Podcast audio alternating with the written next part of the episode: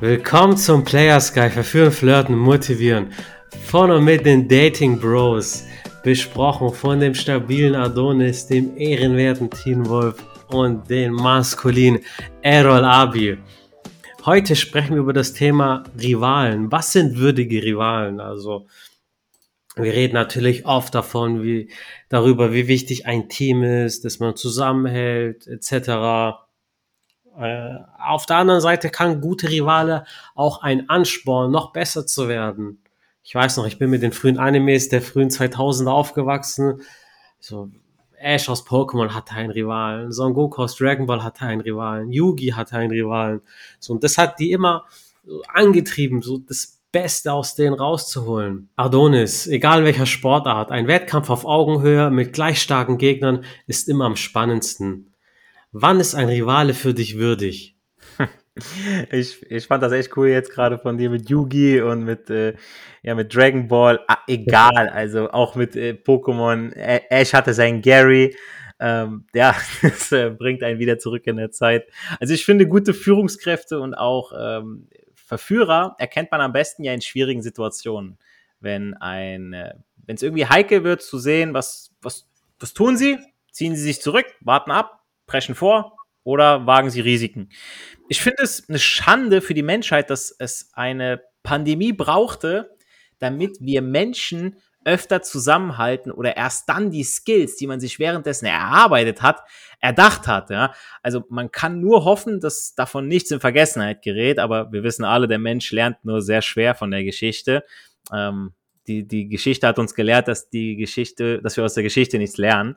Aber umso wichtiger finde ich es dann, würdige Rivalen zu finden. Denn jeder von uns Verführern, POAs, also Pickup Artists und Red Pillern, äh, verkaufen das irgendwo das gleiche Produkt zum gleichen Preis unter ähnlichen Umständen und wir können auch alle zur selben Zeit erfolgreich sein oder auch nicht.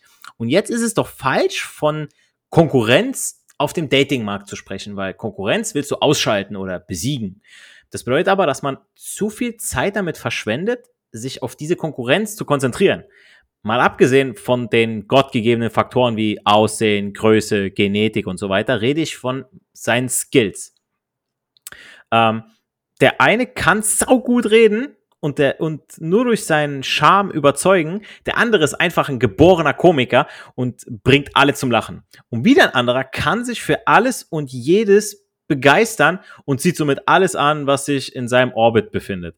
Aber wenn ich nur einem von den nacheifere, also so sein will wie er, sprich eine Kopie, dann werde ich niemals so gut sein. Denn niemand ist so gut in etwas wie das Original. Man verschwendet zu viel Zeit damit, sich an seinen Fähigkeiten zu messen, statt sich auf seine eigenen Stärken zu konzentrieren. Vielleicht bist du an einem Tag lustiger oder charmanter als die Konkurrenz, aber auf Dauer macht dich das nicht glücklicher und viel Arbeit ist es auch noch, denn das Spiel endet hier ja nicht. Und ein würdiger Rivale aber ist nicht unbedingt genauso wie du oder so ähnlich, aber er ist ein guter Mitspieler, der eine oder mehrere Dinge besser macht als du. Oder in anderen Worten, seine Stärken offenbaren dir deine Schwächen. Diese kannst du studieren und solltest dankbar dafür sein, dass dieser Rivale da ist und dir das alles völlig for free vor Augen hält. Ja, das ist im Prinzip wie so eine Lehrstunde jedes Mal. Aber der einzig wahre Konkurrent in unserem Leben sind nur wir selbst. Wir müssen uns immer die Frage stellen, wie wir uns selbst verbessern können. Also anstatt sich gegenseitig irgendwie fertig zu machen, sollte man voneinander lernen. Und hier kommt die Pandemie wieder ins Spiel. Denn während dieser Zeit hat keiner auf den anderen geguckt, sondern nur sich auf sich selbst geschaut, beziehungsweise wie man überleben kann. Und das ist das richtige Mindset, ob die Zeiten gut oder schlecht sind.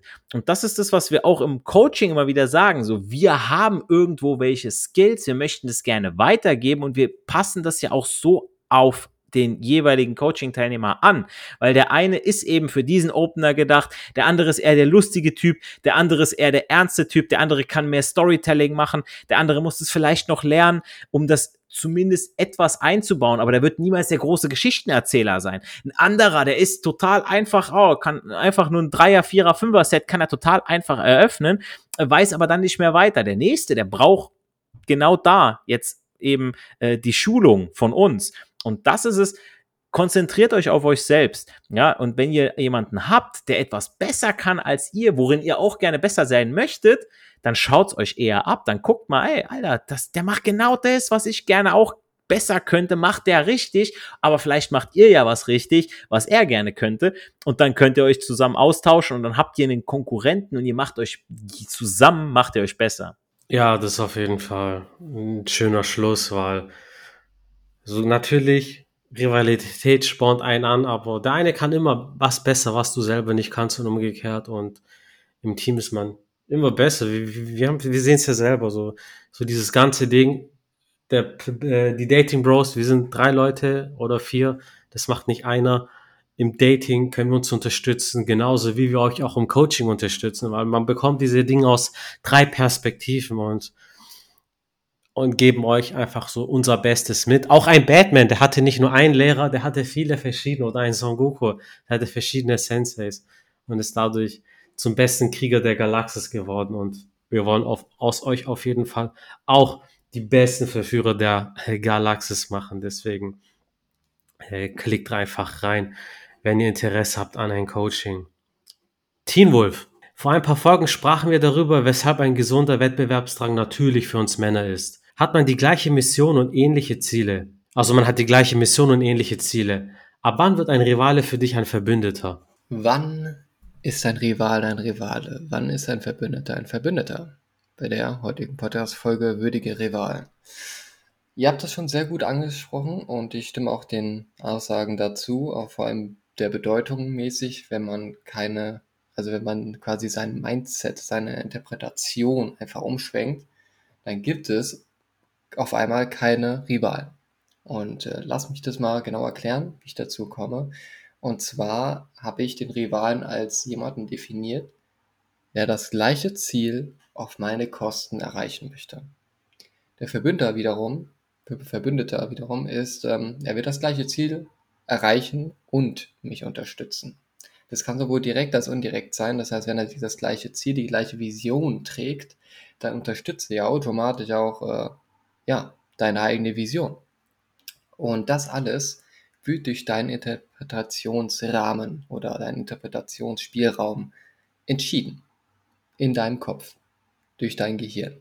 Was du denkst, was du fühlst, was für Gedanken reinschwören, was für Erfahrungen du gemacht hast.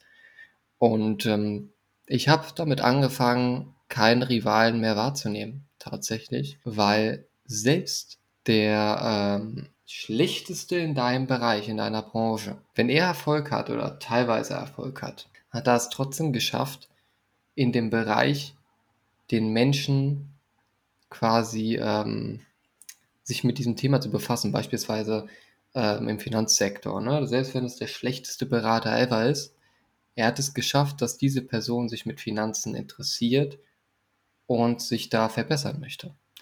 Das Ergebnis spielt in diesem Fall jetzt keine so große Rolle für die Vision, weil du ja ähm, die Menschen dazu bewegen willst, sich dort ähm, zu verbessern. Ne? Oder sich damit zu befassen. Und der erste Schritt ist erstmal bewusst zu werden, ah, okay, ich kann was mit meinen Finanzen machen. Das ist der aller, aller, aller allererste Schritt. Ne? Sagt jetzt nicht aus, dass es jetzt richtig cool, sind alle ähm, super lieb, super freundlich, ähm, alle wollen mir nur Gutes. Ne? So ist es jetzt nicht. Aber wenn du diesen Mindset einfach beibehältst, dass der Markt groß genug ist, damit jeder an sein Ziel kommt und du keine Position verteidigst, sondern Interessen verfolgst, dann gibt es keine Rivalen.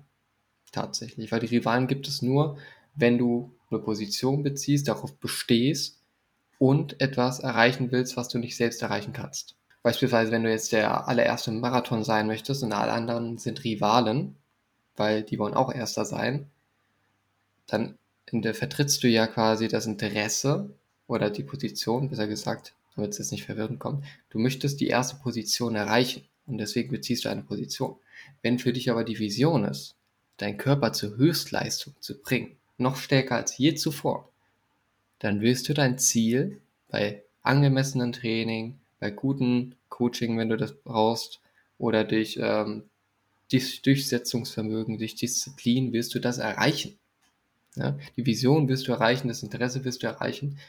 Und ähm, deswegen ist die Interpretation, was du denkst, ne, eins der wichtigsten Faktoren. Und im Leben können so viele Faustschläge von der Seite kommen, von hinten, von vorne, von überall.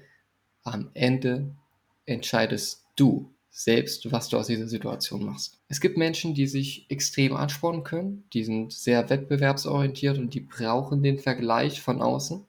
Ne?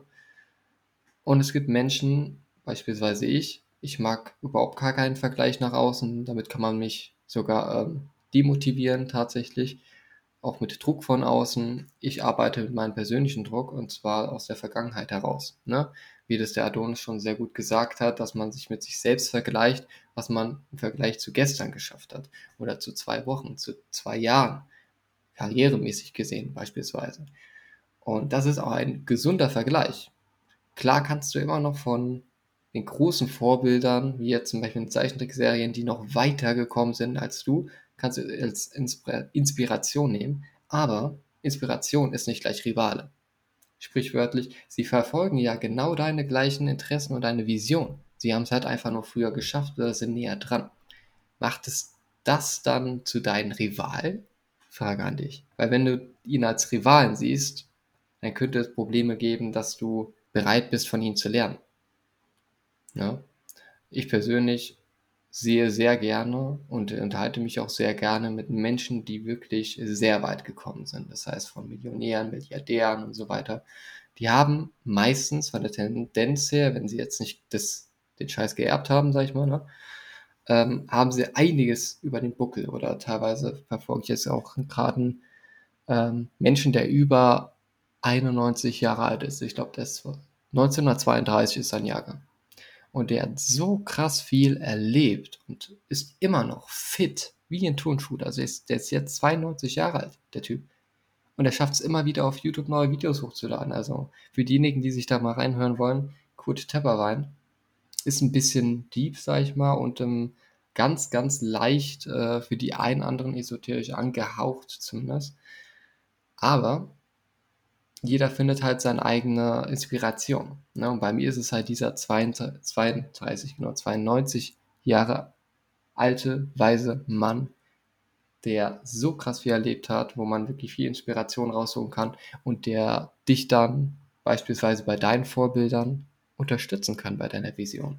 Ja, danke Jungs auf jeden Fall für die guten Dinge. Ja, man kann sich, ich sag mal so, ein Rivale kann ja noch inspirieren irgendwo das Beste aus einem rauszuholen. Also so, hast du einen Dating-Bro, natürlich seid ihr Verbündete, aber wenn ihr da jetzt so, so eine heiße Lady seht auf der anderen Straßenseite, Jungs, wie oft hatten wir das, wo wir dann noch gesagt haben, so nein, ich gehe dahin, nein, nein, ich gehe.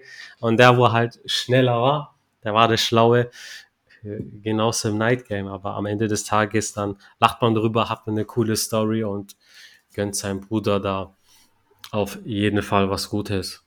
Ein Beispiel habe ich noch zu Bereich Dating. Mhm wenn du jetzt äh, eine Frau finden möchtest, die zu deinem Charakter passt oder die diese, sag ich mal, Green Flags mit sich bringt, ne? also die so wenig Red Flags wie möglich hat, ähm, davon gibt es ganz viele Frauen. Und wenn du deine eigene Sichtweise einfach einschränkst und sagst, diese eine Frau will ich unbedingt erobern, aber die hat fünf andere Kerle am Start, die in Warteschlange sind, da musst du dich wirklich ernsthaft fragen, ist das wirklich deine Vision oder ist das wirklich dein Ziel ausgerechnet, diese eine Frau äh, als deine Frau zu nennen, die du selbst noch nicht kennst oder kaum kennst, vom sexuellen zumindest her gesehen. Deswegen ist es sehr wichtig, dass du dir Ziele oder Visionen ähm, an dich rannimmst, die auch wirklich geprüft sind. Ne?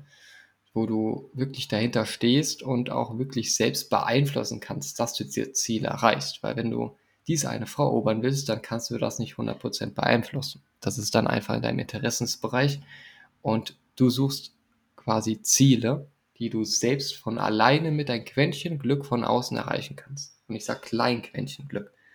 Das heißt, ähm, wenn du irgendwann eine Karriereleiter so aufsteigen willst, dass du 50, 55.000 oder noch deutlich mehr pro Jahr verdienen willst.